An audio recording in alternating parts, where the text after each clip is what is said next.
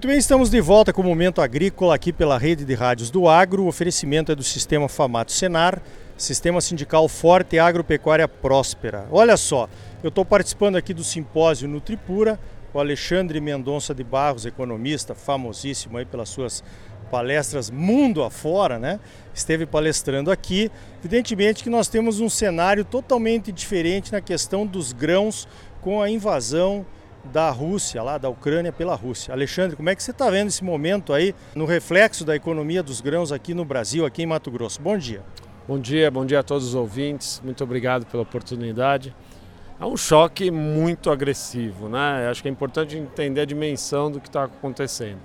Primeiro, entender que o ano passado foi um ano de safras muito boas, mas que fechou com estoques relativamente apertados, porque o consumo deu um salto muito forte no mundo todo. Né? Acho que hoje já tem pesquisa econômica suficiente para dizer que de fato a pandemia migrou a, o, o tipo de consumo das pessoas no mundo inteiro, mas com destaque, eu diria, para o mundo mais rico mais dinâmico, né? Mudou para bens, diminuiu os serviços, né? As pessoas não podiam se encontrar, gasto menos com serviço, compro mais bens. E dentre os bens, alimento foi muito valorizado é, nesse momento de pandemia. Né? Então a gente viu principalmente um boom, um aumento muito forte no consumo de carnes, que por sua vez, na imensa maioria dos países, demanda grãos para produzir. Então, isso vale para o boi, vale para, obviamente, de aí qualquer lugar do mundo, para frango, para suínos, para leite, para ovos,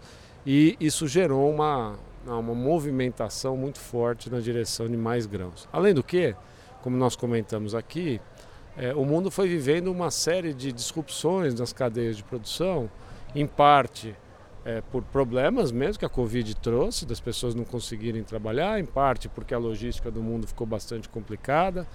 É, e isso forçou e vem forçando as pessoas no mundo inteiro do alimento formar estoques, no mundo inteiro. Então houve essa pressão grande sobre os mercados agrícolas e aí veio os problemas com a safra aqui no hemisfério sul. Né? A gente entrou esse ano com grandes expectativas de safra é, Para quem está aqui no Cerrado, acho que Mato Grosso é uma safra boa, né? muito boa, é, dependendo da região. Mas o Sul sofreu bastante com o fenômeno da laninha. Né?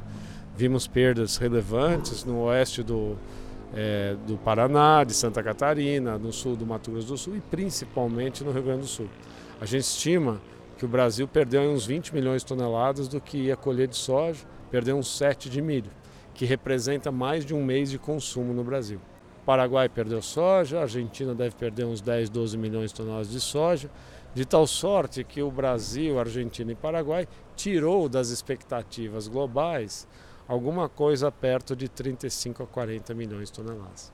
Com isso, a soja já tinha começado a subir né, na virada do ano, eh, estava pressionada, aí o baque da guerra. Por que, que a guerra está afetando tanto a formação de preços agrícolas no mundo? Primeiro porque a Ucrânia é um importantíssimo exportador de milho, é menos que nós brasileiros, que somos o segundo maior é, exportador do mundo. Mas, gente, quando a gente é, calcula né, o quanto que se comercializa de milho no mundo, estimamos aí 160, 170 milhões de toneladas de milho, que não é muito para um cereal que é produzido 1 bilhão e 200 milhões de toneladas, mas para aqueles países que dependem do milho importado, é um volume significativo. E a Ucrânia representa 34 milhões de toneladas. Qual é a, o tema que está afetando o mundo? O mês que vem é um mês de plantio na Ucrânia.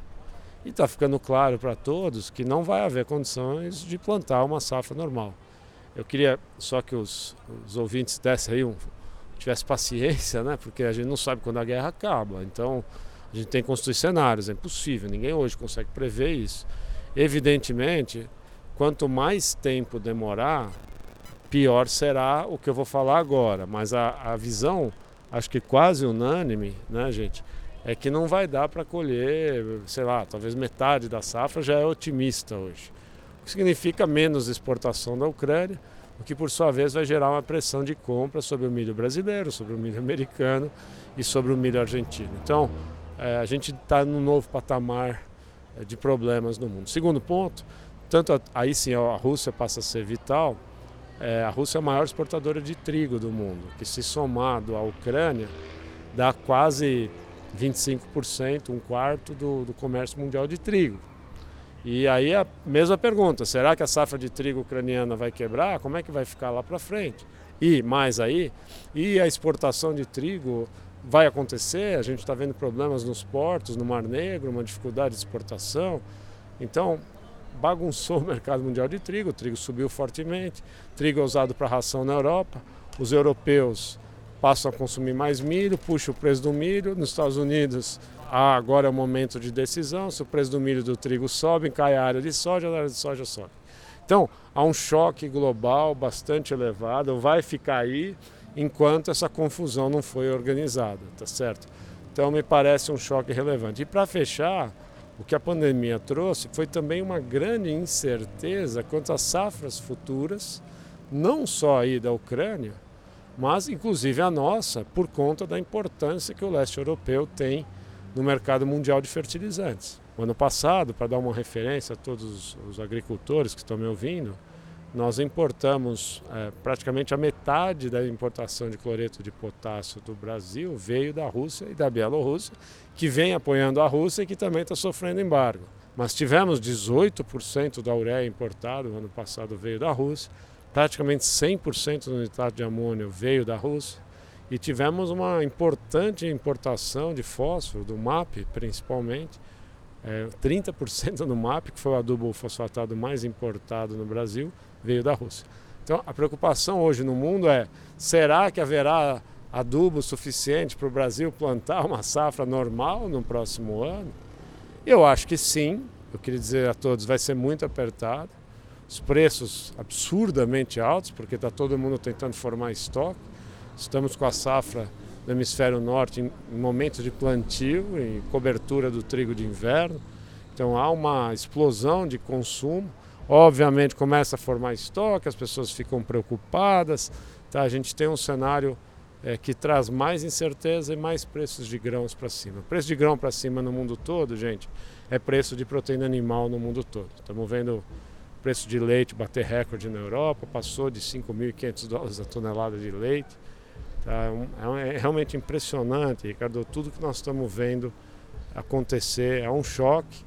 É, é, claro que se a guerra acabar, na minha cabeça, vai cair aí 10, 15%, porque obviamente os mercados vão especulando, né? vai virando uma. É, eu acho que tem uma chance de acalmar, mas é bom todos nós tenhamos a consciência que essa guerra pegou o mundo num contrapé de estoques baixos de uma quebra na América do Sul, a principal origem de soja no mundo, e agora os efeitos muito ruins no leste europeu é, por conta dessa guerra. Muito boa essa tua análise, como sempre, né?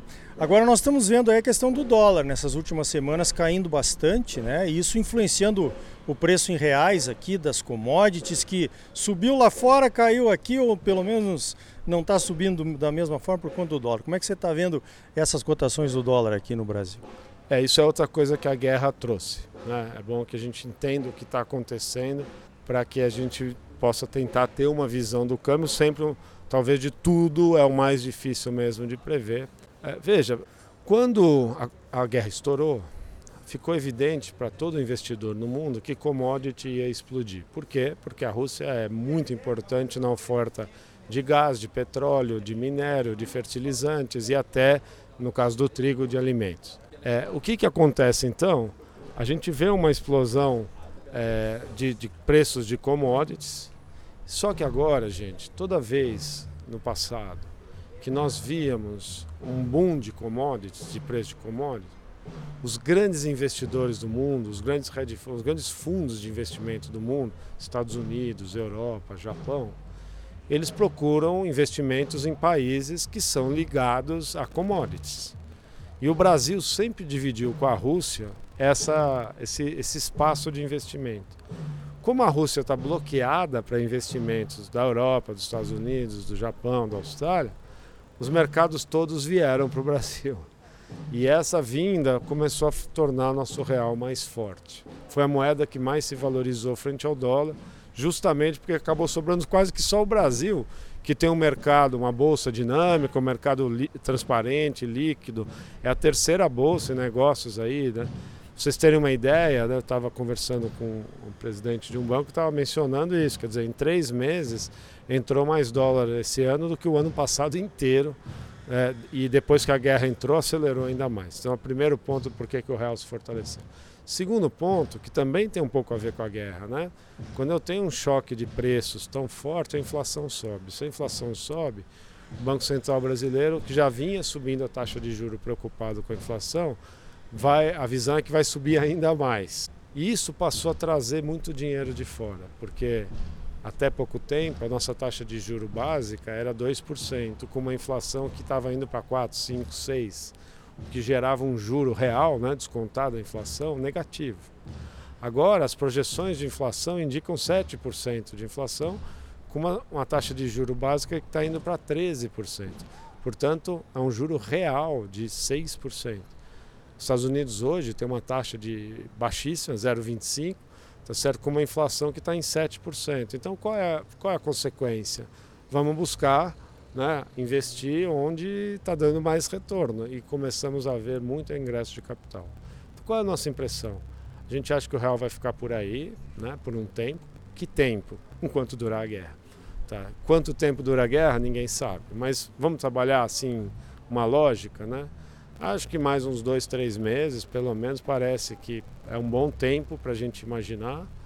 Vocês desculpem, é impossível, não tem hoje ninguém no mundo que saiba dizer quanto tempo dura essa guerra. Agora, assim que ela se encerrar, provavelmente as commodities vão desinflar, tá certo? E o real tenderá a voltar a perder um pouco de valor, essa é a nossa opinião, tá? Muito valor, voltar a ver câmbio de 5,70, acho que não mas qualquer coisa de 5,10, 5,20 faz sentido na nossa cabeça. Então, nós estamos lendo essa situação como ela vai continuar enquanto a guerra for continuar e os preços uh, de, de, commodities continuarem altos.